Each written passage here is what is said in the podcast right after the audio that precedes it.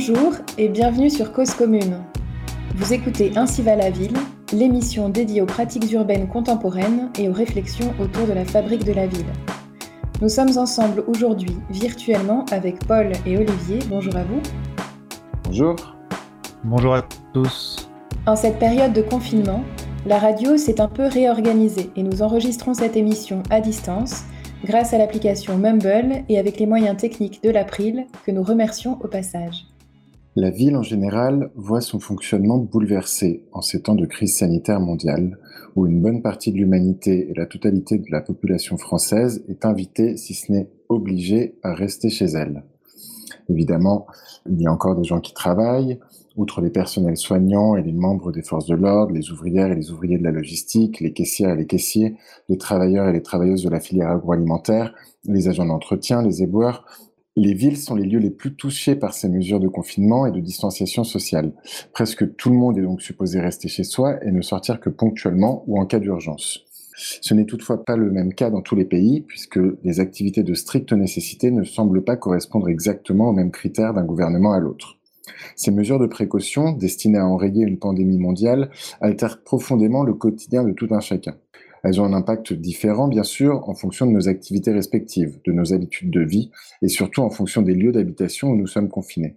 Elles soulignent et augmentent ainsi les inégalités, notamment du fait des types et des tailles de logements où les personnes doivent désormais passer leur journée et qu'elles doivent partager avec les membres de leur foyer. La situation n'est donc pas la même pour celles et ceux qui vivent en ville ou à la campagne, en appartement ou dans une maison avec un jardin pour celles et ceux qui ont un appartement confortable ou pour les 4 millions de personnes mal logées. Mais a priori, tout le monde est concerné. Tout le monde? En fait, pas vraiment. Un grand nombre de personnes en France n'a pas accès à un logement ou sont sans domicile fixe. Parmi elles, certaines sont donc sans abri, avec des chiffres difficiles à établir, mais on sait que les sans domicile fixe euh, sont plusieurs centaines de milliers de personnes en France. Pour ce qui concerne les personnes sans abri, 3600 personnes sans abri ont été décomptées en 2019 dans les rues de Paris, 2800 recensées à Lille, plus de 1000 à Rennes, 1600 à Montpellier, plus de 1600 à Grenoble également. La liste est longue. Parmi les réponses apportées, en l'absence de logements accessibles en nombre suffisant, des centres d'hébergement d'urgence permettent d'accueillir une partie des sans-abri, dans des proportions et des conditions souvent insuffisantes.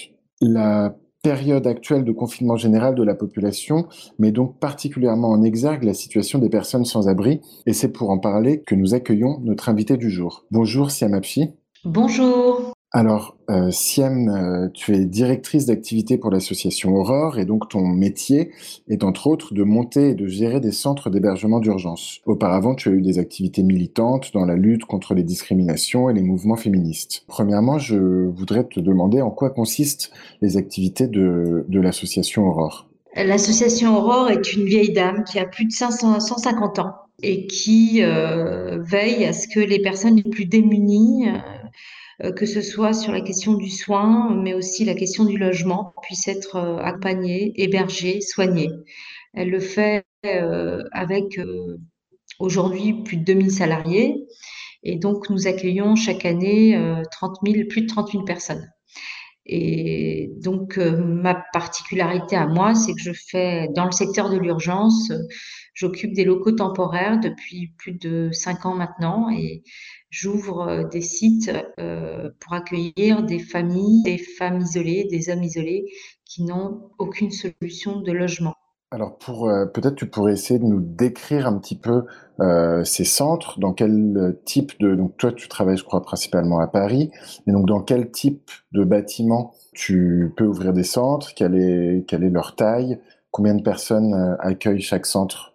Alors j'ai euh, plusieurs centres effectivement euh, sur Paris avec la particularité d'occuper euh, effectivement des sites qui peuvent être bah, des anciens services publics hein, comme une ancienne CPAM dans le 8e arrondissement, un ancien hôpital dans le 10e arrondissement. On occupe une partie du, du, du site Fernand Vidal, de l'hôpital Fernand Vidal, ou une aile dans le l'hôpital Hôtel Dieu, euh, aujourd'hui La Rochefoucauld euh, sur l'hôpital euh, La Rochefoucauld, un ancien hôpital gériatrique, et ça peut être aussi dans le privé avec plateau urbain, un ancien hôtel particulier dans le 8e.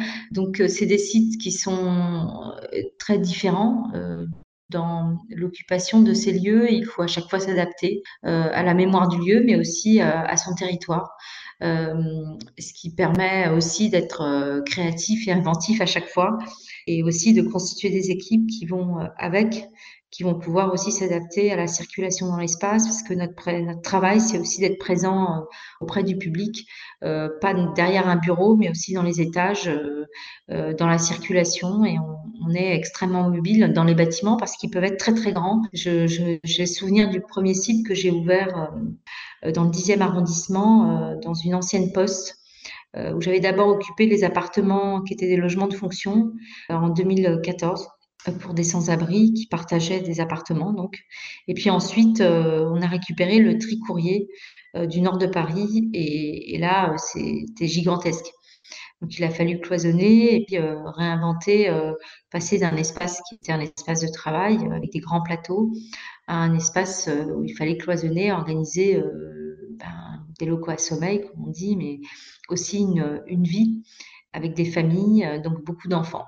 Euh, donc, euh, euh, c'est des espaces qui sont dans la ville, hein, qui sont d'abord des espaces qui étaient censés être ouverts, hein, puisque c'est beaucoup d'accueil du public pour des services publics, une ancienne poste, une ancienne sécurité sociale, un ancien garage Citroën aussi.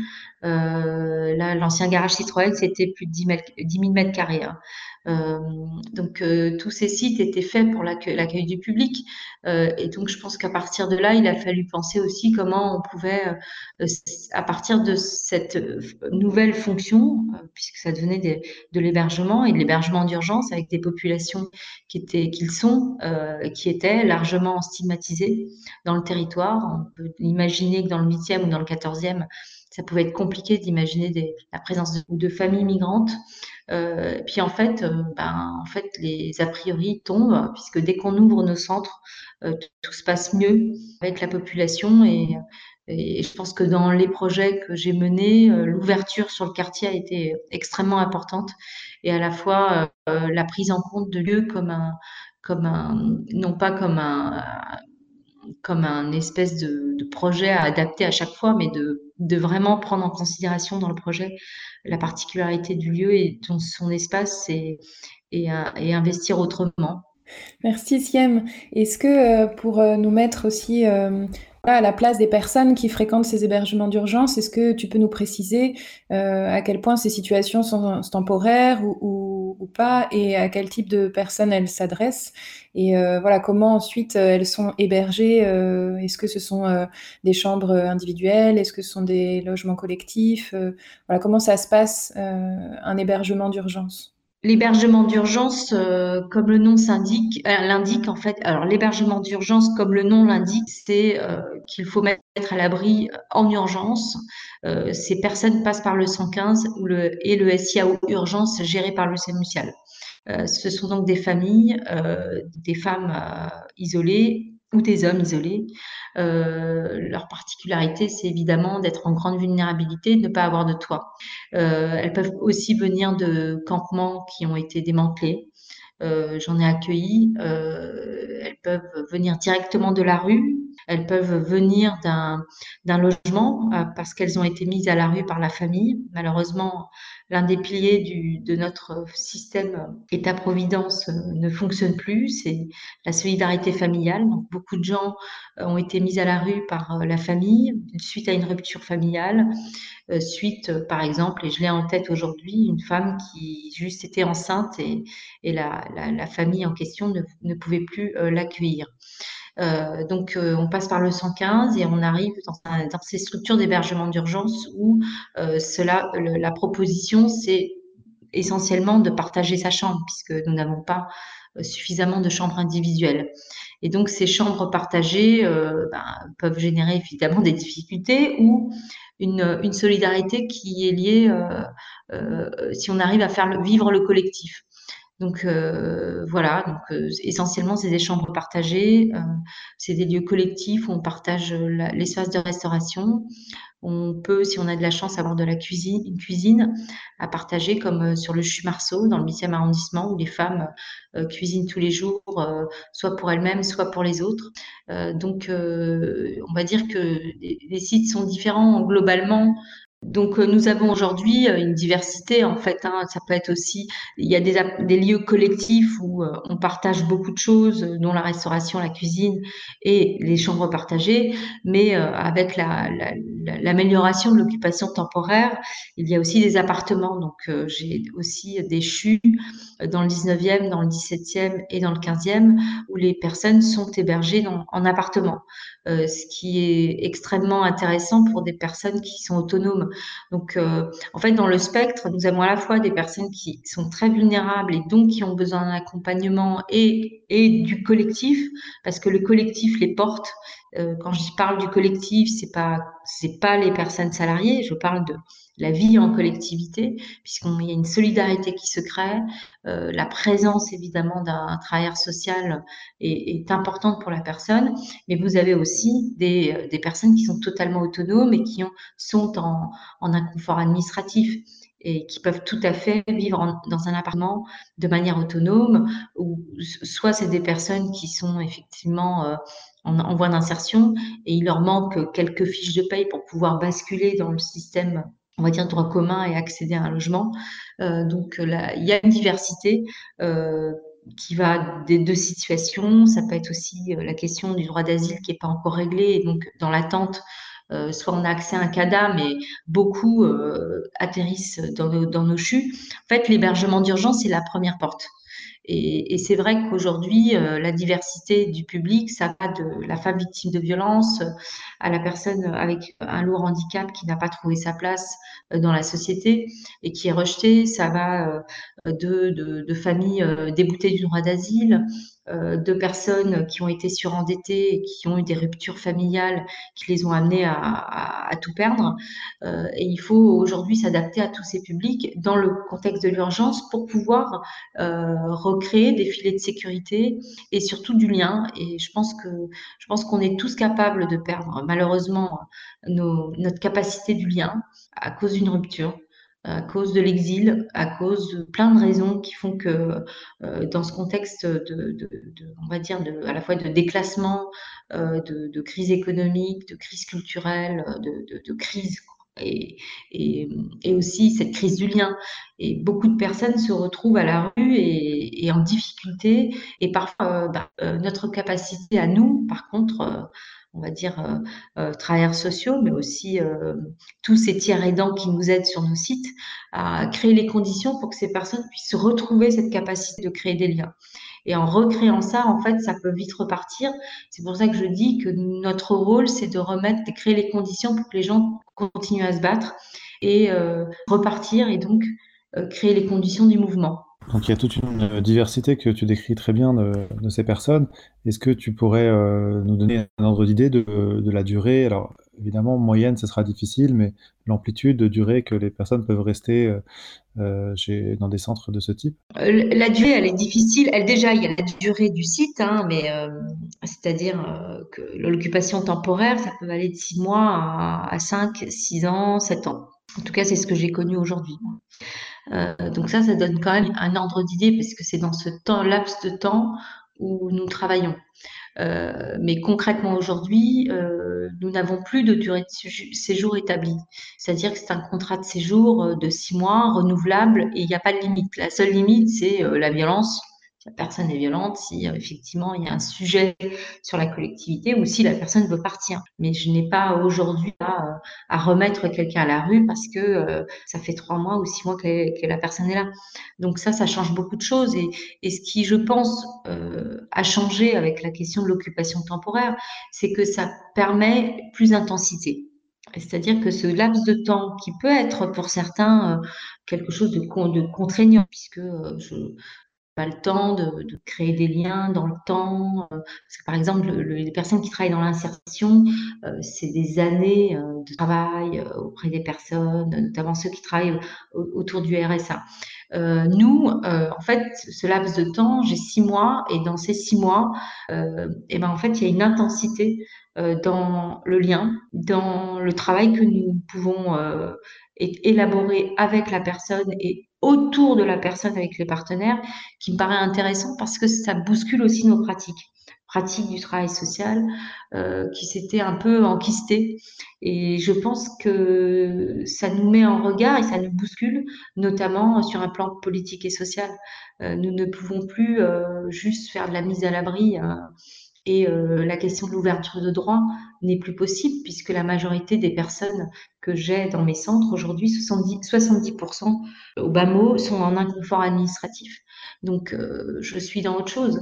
Et je ne peux que créer les conditions pour que les gens continuent à se battre, euh, initier des démarches sur le plan juridique.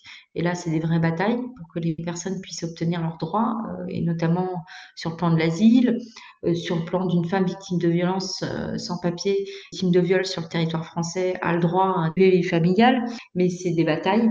Et donc, je pense que ça nous bouscule, nous, dans nos pratiques et ça remet quelque chose dont je voudrais parler, parce que dans ce contexte de, des pandémies, euh, une, une, des travailleurs sociales, et je vais reprendre ces mots, qui travaille à La Rochefoucauld, qui est un site dédié pour les, les sans-abri euh, euh, malades du Covid, sans gravité, elle nous a dit hier, ben en fait, il y a le serment d'Hippocrate pour les soignants, ben on devrait inventer euh, le serment du social parce que c'est vrai qu'il y a une vocation, on lâche personne. Il faudrait justement redonner du souffle euh, et, aussi une visibilité à ceux qui défendent le lien, à ceux qui font attention à ce lien-là. Je parle du lien qui rattache les personnes à la société et qui en sorte que la solidarité nationale, elle prenne corps, elle prenne forme, elle est pas que du sens, qu'elle qu'on la rende visible. Merci beaucoup pour cette description. On va parler du contexte là, du confinement et de la pandémie tout de suite, mais peut-être une dernière petite question pour qu'on comprenne, euh, nos auditeurs, euh, en quoi consiste justement aussi votre travail à vous, votre, métier. Si on te comprend bien, donc il y a beaucoup de, compétences en fait qui sont mobilisées. Est-ce que tu pourrais nous, décrire, là aussi sans être exhaustive, mais quelles sont les perspectives des personnes qui, qui quittent vos centres euh, qu'est-ce qu'ils trouvent euh, comme, euh, comme voie de sortie Disons, est-ce qu'il existe des cas représentatifs que tu peux nous, mentionner? Bah, Écoute, les, portes des sorties sont très variées, puisque, en fait, je dirais, c'est le sourire et, c'est le lien que nous, continuons à garder avec ces personnes.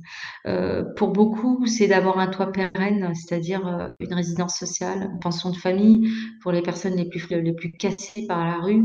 je pense à Crimo, pense à Nordine notamment, j'ai accompagné pendant des années et, euh, je pense à Béchir, euh, je pense à Malika, à beaucoup de, gens qui, ont connu des années de rue et pour qui, euh, à un moment donné, ils ont décidé de se poser.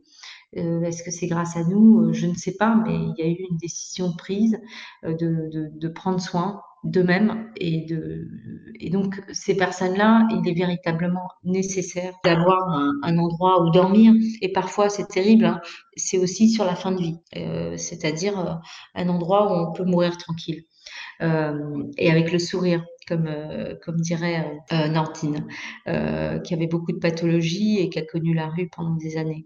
après, ça peut être aussi quelqu'un qui a réussi à obtenir un titre de séjour, un boulot, et donc à mettre à l'abri sa famille dans un logement. et donc à repartir en pensant qu'effectivement que qu'enfin la vie pouvait être celle-là, tout simplement, c'est-à-dire ils cherchent juste le quotidien que nous avons. Euh, en tout cas, il y a, la voie de sortie, c'est essentiellement l'hébergement euh, pour ces personnes, un hébergement pérenne où euh, ils, ils, auront une sécurité pour le, reste de leur vie. Ils, de, ils demandent tout ça, et ce qui paraît complètement fou, c'est pour beaucoup qui ont des droits ouverts, euh, ils galèrent autant que les personnes migrantes et je pense que ça montre bien euh, la, manière dont on, traite aujourd'hui ces personnes qui se retrouvent à la rue. Merci euh, Siem. Je vous propose de faire une première pause musicale et on se retrouve juste après sur, sur Cause Commune. Et donc on va écouter Old Town Road. On se retrouve juste après. Yeah, I'm gonna take my horse to the old town road. I'm gonna ride till I can't no more. I'm gonna take my horse through the old town road. I'm gonna ride till I can't no more. I got the horses in the back, horse stock is attached. Head is matted black, got the bushes black to match. Riding on a horse, ha, you can whip your Porsche. i been in the valley, you ain't been up off that porch. Now, can't nobody tell me nothing.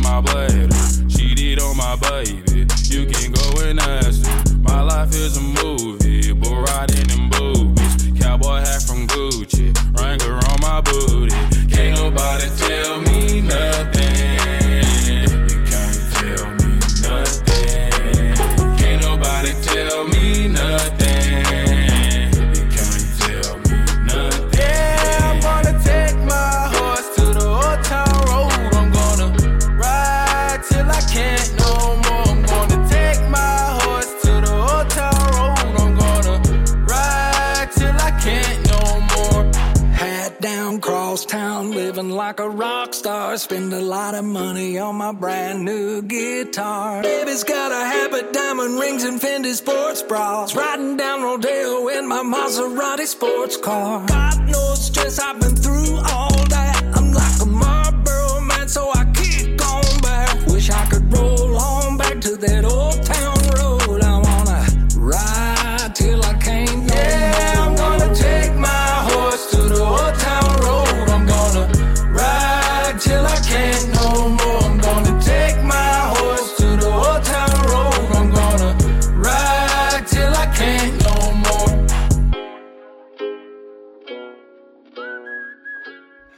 Vous êtes toujours sur Cause Commune et on est donc avec Siem. Alors Siem, dans ces, dans ces temps très particuliers de, pandémie euh, nationale, mondiale et, de confinement, est-ce que l'obligation de se confiner a changé dans les centres d'hébergement euh, que tu gères? Euh, ben, la prise de conscience de notre grande vulnérabilité à tous, puisque c'est vrai que dans ces centres, ils ont trouvé refuge, ils ont fui aussi pour certains et certaines en guerre, sont passés par la Libye, sont montés dans un bateau.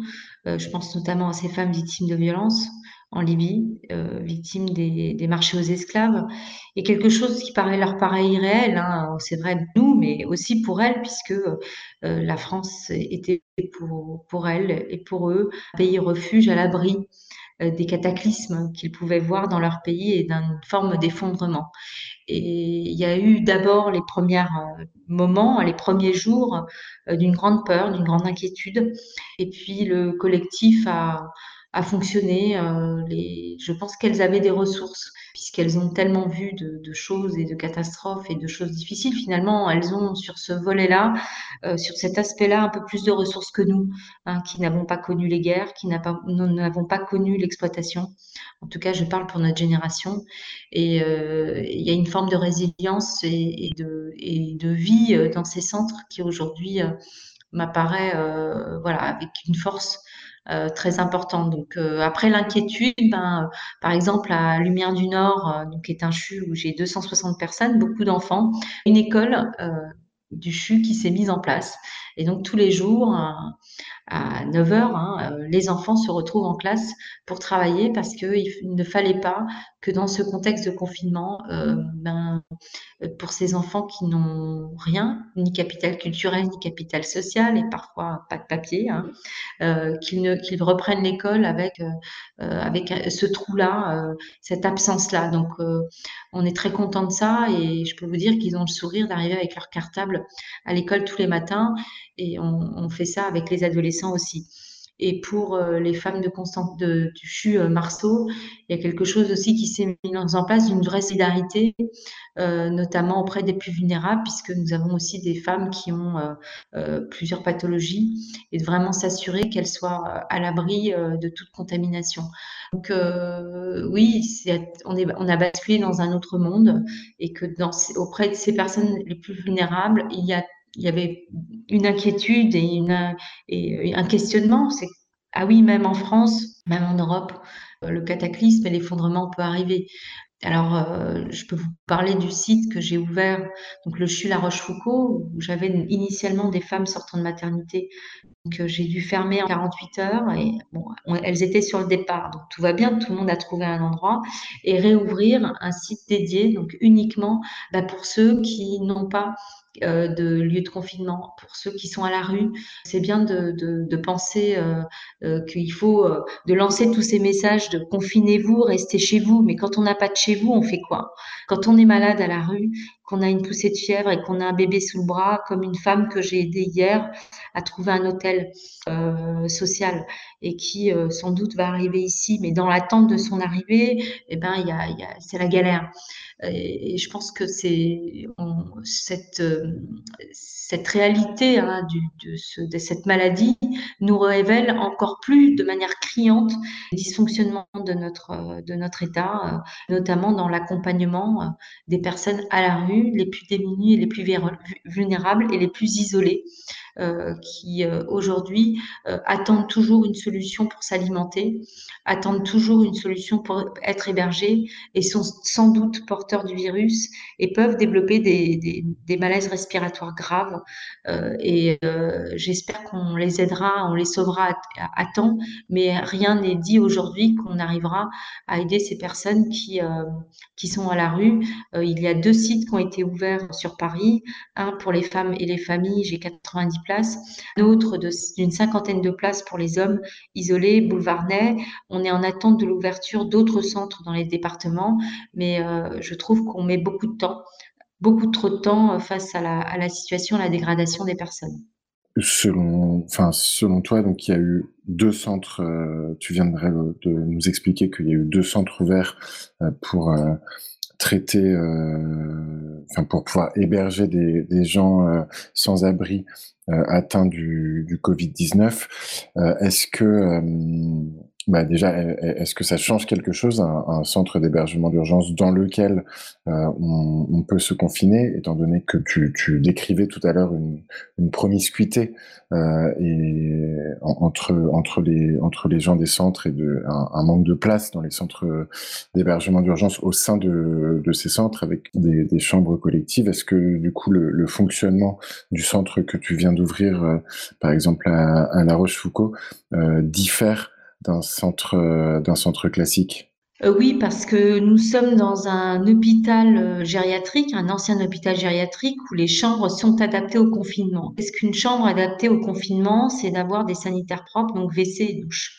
Sinon, vous ne pouvez pas être confiné. Euh, donc, euh, il faut effectivement des chambres où vous avez bah, des sanitaires propres pour être confiné. Et beaucoup de nos centres, bah, les sanitaires sont collectifs parce que nous n'avons pas l'espace pour. Donc, la majorité des centres sont collectifs et leur majorité, les douches et les toilettes sont partagées. et la cuisine aussi, l'espace de restauration. Donc, on peut imaginer l'étendue du problème sur Paris. Euh, donc La Rochefoucauld, c'est un hôpital avec 51, euh, 52 chambres euh, où chacune a des sanitaires propres. Donc on, peut tout à fait isoler les gens.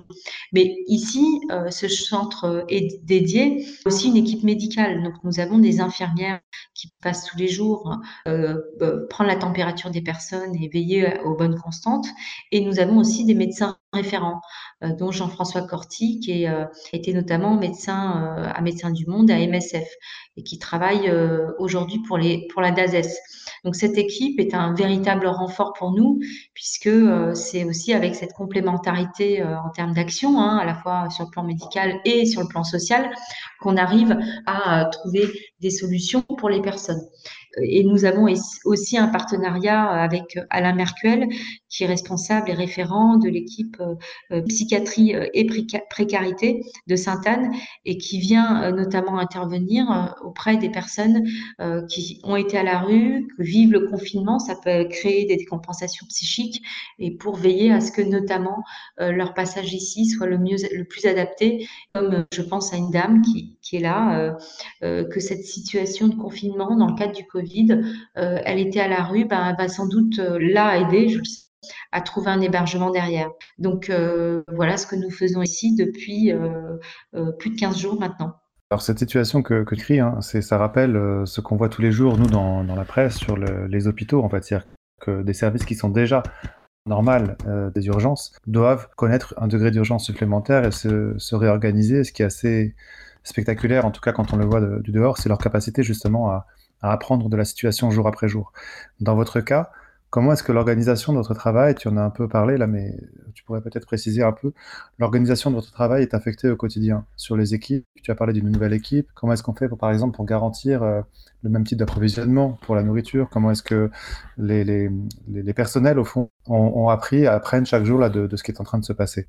Alors bon, moi j'ai une méthode que j'applique systématiquement hein, et qui porte ses fruits dans l'urgence. Hein. C'est que je n'ai pas de méthode préétablie. J'ai une feuille de route. À partir de là, euh, ben, je réorganise le lieu qui était un hôpital, donc c'est ça, en véritable hôpital. C'est-à-dire, euh, euh, vous rentrez ici, tout est propre. Euh, c'était un petit peu moins propre dans le centre d'hébergement d'urgence pour femmes sortant de maternité parce qu'il y avait de la vie, il y avait beaucoup d'enfants, ça circulait. Là, c'est des personnes qui ne circulent pas dans l'espace ou peu. Et on a la particularité, c'est d'avoir ce jardin euh, qui est gigantesque et qui est très très beau. Donc en fait, on est le projet, c'est d'être dedans et dehors. Donc nous avons organisé, on s'est appuyé avec une équipe qui s'est constituée de volontaires qui viennent de toute l'association Aurore, des personnes que je ne connaissais pas. Et, donc c'est vraiment euh, autour de notre euh, comment dire, de notre mission hein, et notre vocation et de nos personnalités que le s'est monté. On s'est dit, bah, dedans, dehors, pour des personnes confinées, Comment on peut monter ça? Ben, En fait, nos entretiens, on les fait dehors dans le jardin, ce qui permet aux personnes de sortir pendant le temps de l'entretien et de retourner ensuite dans leur, euh, dans leur chambre. Euh, pareil pour les enfants, on confine pas des enfants, c'est très compliqué. Donc, euh, on, a organisé des activités à l'extérieur. Le jardin est vraiment gigantesque, donc on veille avec notre personnel à ce que les enfants soient pas collés, qu'ils aient chacun leur activité. Donc, euh, c'est beaucoup s'appuyer sur ce que le lieu peut vous proposer. On est rodé sur la question de l'approvisionnement, sur tout ce qui fait que c'est notre on va dire les process euh, on va dire là où on a eu plus de mal euh, finalement, c'est à s'adapter au niveau et à l'exigence en termes euh, d'hygiène. Et quand je vous dis hygiène, c'est circuit sale, circuit propre. On a été formé par le staff d'MSF, hein, Médecins sans frontières, parce que là, il faut apprendre à travailler en zone infectée. Qu'est-ce que ça veut dire? Ça veut dire quand est-ce que je mets mon masque et ma blouse et mes lunettes? Quand je passe en zone infectée et quand est-ce que je j'enlève et on a des poubelles spéciales. Quand est-ce que j'enlève tout mon équipement J'en change. Mais avant, je, je les ai mis dans une poubelle qui s'appelle une poubelle d'asserie, qui est jaune, spécifique à ce qu'on porte, qui est infecté. Et euh, je me lave les mains ou je me mets du gel hydroalcoolique. Donc en fait, tous ces réflexes, il a fallu se former à ça pour notre bien, mais aussi pour propager aussi le virus euh, au sein euh, du dispositif, parce que nous pouvons aussi avoir des familles qui arrivent avec un cas testé et le reste qui sont asymptomatiques. Donc voilà, on a beaucoup appris en 15 jours. Et euh, je pense qu'on avait ce socle, moi je parle de ressources, hein, de ressources au sein d'Aurore, compétences d'agilité, de, de, hein, d'adaptabilité qui nous a permis d'ouvrir en, fermer en 48 heures et de réouvrir en 48 heures. Mais on a beaucoup de chance parce que on a eu MSF qui nous a formés, on a une équipe médicale au top avec un médecin euh, qui est aussi un médecin humanitaire, qui connaît aussi ce contexte de l'urgence et euh, l'attention à la précarité, au social, puisqu'il a, il a intervenu à Calais, euh, parce que il faut aussi apprendre quelque chose qui est encore plus contraignant pour nous, c'est que nous avons 15 jours pour agir, trouver des solutions qui sont à la rue. C'est-à-dire un hébergement, que les soins soient prodigués, mais que quand on parle des soins, il y a la question du Covid, mais il y a aussi d'autres pathologies, pathologies psychiques. Donc c'est une course contre la montre. Là, on est effectivement dans de l'urgence pure parce qu'avoir 15 jours pour agir, ça se rapproche aussi d'humanitaire. Merci beaucoup, Siem, pour tout ce que tu nous, expliques très précisément. Là, tu évoquais justement ces, ces, travailleurs sociaux, ces personnes avec qui tu travailles au quotidien. Est-ce que tu peux nous préciser euh, de quel type de personnes il s'agit Est-ce qu'ils sont tous toujours là Ou est-ce qu'il y a eu aussi, euh, du coup, euh, évidemment, des confinements potentiels de certains d'entre eux et un problème de personnel? Euh, alors il y a eu un, problème de personnel au départ, c'est-à-dire il fallait bah, lancer, parce que fermer en 48 heures, ouvrir en 48 heures, bon, il y a toujours les inconditionnels, c'est-à-dire Emeric qui est toujours en poste. J'ai eu évidemment euh, des renforts euh, de mes autres chefs de service qui ont répondu euh, à l'appel et qui sont et qui sont venus filer un coup de main pour justement recruter. Et donc il a fallu évidemment un peu de temps. Donc dans ces moments-là, on est tous au four et au moulin. On est tous soit avec la serpillière, soit dans, avec l'ordi à monter les process, soit à recruter. Puis on n'a pas eu de, de, de, de difficultés particulières. C'est-à-dire personne n'a été malade hein, aujourd'hui. Euh, on et c'est pour ça qu'on fait extrêmement attention et que la formation de, de MSF a été très primordiale hein, pour comprendre. Voilà, euh, Gary, c'est Gary, c'était un chef de service d'une structure d'Aurore qui est spécialisée dans le tout ce qui est l'accompagnement euh, RSA. Il s'est porté volontaire. Malika euh, et euh, Schulcher font à peu près la même chose, mais ils se sont immédiatement portés volontaires pour revenir. Avec, pour certains, la vraie question, ils étaient plus inquiets euh, par leur famille, hein, qui leur mettait un peu la pression, tu vas nous ramener euh, la maladie. Eux, ils sont euh, à bloc, ils sont à fond. et puis ensuite, bon bah voilà, les choses se font par aussi au gré à gré, par les rencontres. Hein. Mona est venue de Poitiers, elle a été coordinatrice pour gynécologie sans frontières. Elle, elle a fait une licence de psy. voilà, on a des profils comme ça qui apparaissent. Et j'avoue que depuis le départ, les gens arrivent, veulent travailler, veulent donner de leur temps et, et je pense qu'il y a aussi quelque chose d'assez euh, incroyable qui se crée quoi. Euh, pour l'instant. Je touche du bois. Euh, on est content de venir travailler, on est content de se venir se retrouver, on est content d'accompagner. Il y a trois personnes, trois sorties aujourd'hui, donc des personnes qui vont mieux, des personnes qui donc qui sont plus contagieuses, une femme qui a accouché à l'hôpital et qui n'a pas pu montrer son bébé à son, à son mari et repartir aujourd'hui euh, heureuse de ne plus être contagieuse. Et puis, je pense à une dame qui a été euh, victime de viol à la gare du Nord, euh, qui était à la rue et qui repart aujourd'hui soignée et avec un hébergement. Voilà, donc mission accomplie pour ces 15 premiers jours. Merci beaucoup de, toute cette description. On va prendre une seconde pause musicale avec Les Indes galantes de Rameau.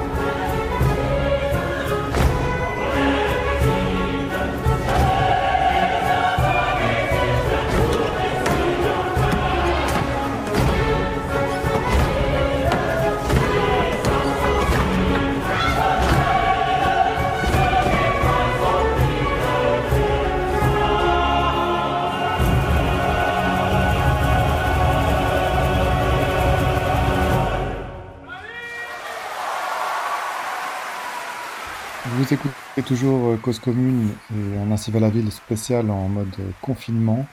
Nous recevons aujourd'hui euh, toujours donc Siam qui va continuer à nous parler de, son métier qui est vraiment au, contact de, la situation. Alors justement, cette situation que l'on voit qualifiée quotidiennement de crise, hein, cette pandémie, est-ce que justement le, le terme de crise, il te paraît finalement être, être le bon par rapport à tout ce que tu décrivais et ce qui fait le, ton quotidien, cette capacité de, de- d'intelligence des situations et d'apprendre des situations qui, au fond, euh, fait partie de vos compétences. Est-ce qu'elles ne vous conduisent pas à avoir un peu de, de recul, un regard différent de celui qui est euh, dominant, au fond, dans, dans les médias actuellement et dans la parole des hommes politiques? Est-ce que c'est bien une crise de plus ou de quoi s'agit-il? Euh, pour moi, on est en crise depuis 30 ans. Euh, L'état des lieux, on ne cesse de le faire depuis 30 ans euh, au regard du délitement euh, de, du service public, euh, à l'abandon euh, des quartiers populaires au, au passage, puisque c'est un sujet qui m'est cher, euh, qui ont totalement disparu dans le cadre du, du sujet de, de, euh, du Covid et du confinement, euh, parce qu'on se pose pas la question, euh, peut-être que le, le Covid s'est arrêté au périph', hein, c'est possible. Hein. Euh, donc je pense que l'état des lieux, il a été fait. Par contre, ce qui me semble intéressant, et donc c'est que cette réalité de cette pandémie, euh, qu'on avait, que certains avaient, euh, auquel euh, en fait on a consacré déjà plusieurs écrits, c'est que la, question écologique aura un impact sur notre santé. C'est-à-dire que l'effondrement écologique, que cette, ces catastrophes climatiques vont, ont, un, un impact à la fois sur les migrations, mais aussi sur notre santé. Et je pense que, voilà, on le vit. On a vécu les migrations, hein, et là, on vit euh, quelque chose qui peut-être, parce que ça nous ça atteint euh, finalement euh, de manière totalement égalitaire tout le monde. C'est-à-dire peu peu importe votre origine sociale, votre orientation sexuelle, votre religion, vous êtes aujourd'hui traité de la même manière par le Covid. Et donc là, euh, sans doute, euh, il y a quelque chose qui peut créer une prise de conscience. Et, mais je pense qu'il faut partir des états des lieux, ça c'est une réalité, beaucoup de choses ont été écrites, mais tout de suite maintenant, pour ceux qui ont travaillé, et je suis contente de le dire sur ce commune, sur les communs, sur la fabrique de la ville autrement, sur la création de plus de choses au niveau local, de comment on peut réinvestir l'espace citoyen et politique. Je pense que là, il faut s'y atteler tout de suite et qu'il faut euh, profiter de cette situation euh, où vous avez des gens qui sont confinés chez eux et qui se demandent comment ils peuvent être utiles, de euh, mettre en place des solidarités nouvelles, de d'aller vers déjà au niveau de son immeuble, si on pouvait le faire, ça serait super.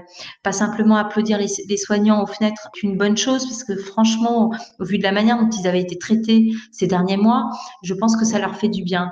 Mais c'est pas suffisant. Il faut vraiment qu'on arrive à concrétiser euh, l'après. Et ça va prendre du temps.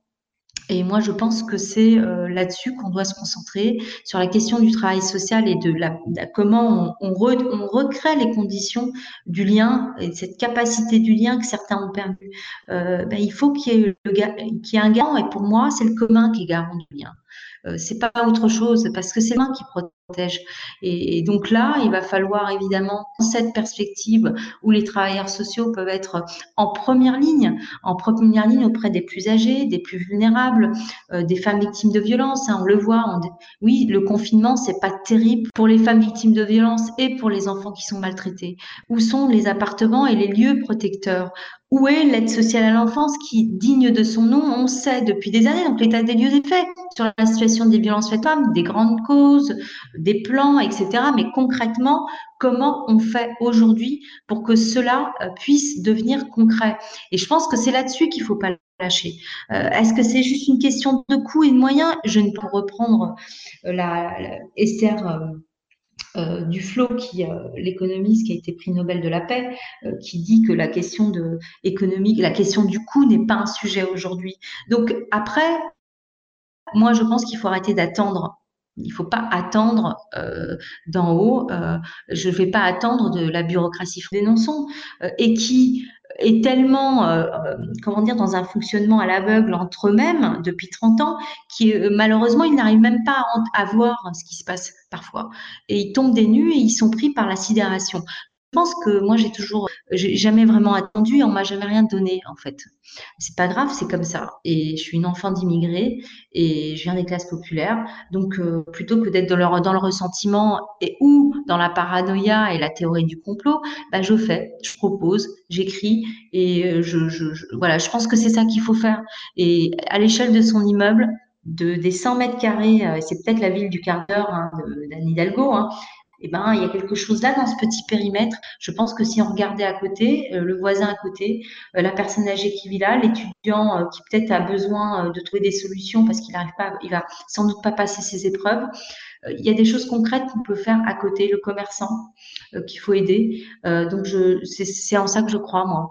Et, pour le reste, si la France peut faire ce que le Portugal a fait, c'est-à-dire régulariser les migrants et les migrantes sur son territoire dans, ce, dans cette période de, maladie, de pandémie, euh, pour qu'elles puissent être soignées correctement, ça serait formidable. Du coup, ce que tu appelles euh, une situation critique, est-ce que euh, selon toi, c'est une sorte de révélateur de l'affaiblissement de nos institutions publiques aujourd'hui en France? En fait, il y a eu d'autres révélateurs. Il y a eu plusieurs moments depuis 30 ans qui ont montré l'incapacité euh, de, on va dire, de, nos institutions actuelles. Moi, je crois en l'institution, dans sa force protectrice, je crois euh, en la politique, hein. euh, mais je pense que on a pensé que le, le, on va dire le projet euh, libéral euh, dans sa dans sa logique capitaliste financière surtout hein, c'est surtout cette logique capitaliste et financière allait euh, était la, la seule voie et que on ne pouvait pas changer ce qui avait été enclenché. Et, et donc je crois que euh, il va y avoir et peut-être que c'est pas le premier que c'est c'est pas le dernier hein, je veux dire là, cette pandémie il va y en avoir d'autres qui vont valider le fait que euh, euh, face à une situation de pandémie, face à une situation de catastrophe, nos systèmes ne savent plus répondre. Et donc, il faut tout simplement euh, faire comme à l'époque Churchill. Hein. Churchill, il disait quand il y a, il en pleine guerre hein, en Angleterre, quand on, un de ses conseillers est venu lui dire il faut baisser le budget de la culture euh, parce que là, on est en temps de crise, on est en guerre. Et, Churchill euh, répondit, euh, mais alors pourquoi nous battons-nous? On peut reprendre cette phrase pour beaucoup de choses. face à la situation, il y a quelques mois, où on, était en train de détricoter l'hôpital public, ben Churchill aurait répondu, mais alors pourquoi nous battons-nous? Et je pense qu'il faut retrouver à la fois une continuité dans notre histoire, euh, mais en même temps euh, euh, pouvoir imaginer à partir des ressources que nous avons, à partir des états des lieux que nous avons faits, à partir aussi des travaux qui sont faits autour de des communs notamment qui m'a beaucoup intéressé à, partir de la manière dont on peut accompagner les plus faibles et, recréer du lien. Je pense qu'on peut on a totalement la capacité je, le dis parce que j'en ai aussi marre des discours pessimistes. Euh, moi je me bats tous les jours pour que les gens ils voient la petite lumière je veux dire, le truc du pessimisme ambiant, euh, ça me fatigue.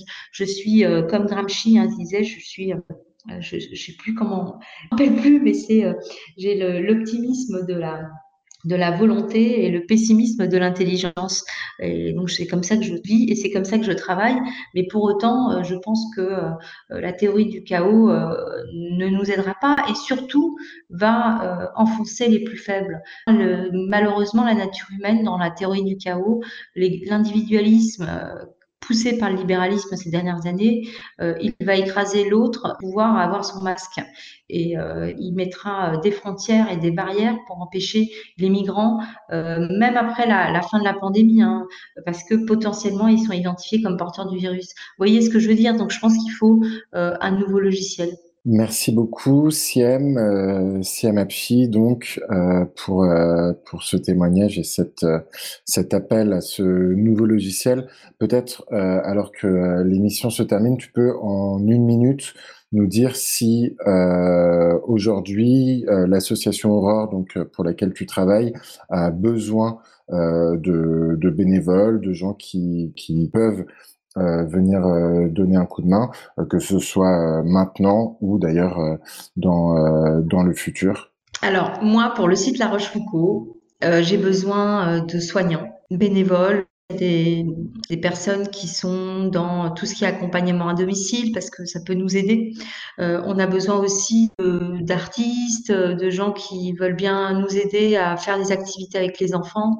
Euh, tout ce qui peut égayer aussi le quotidien de ces personnes euh, qui sont confinées et malades.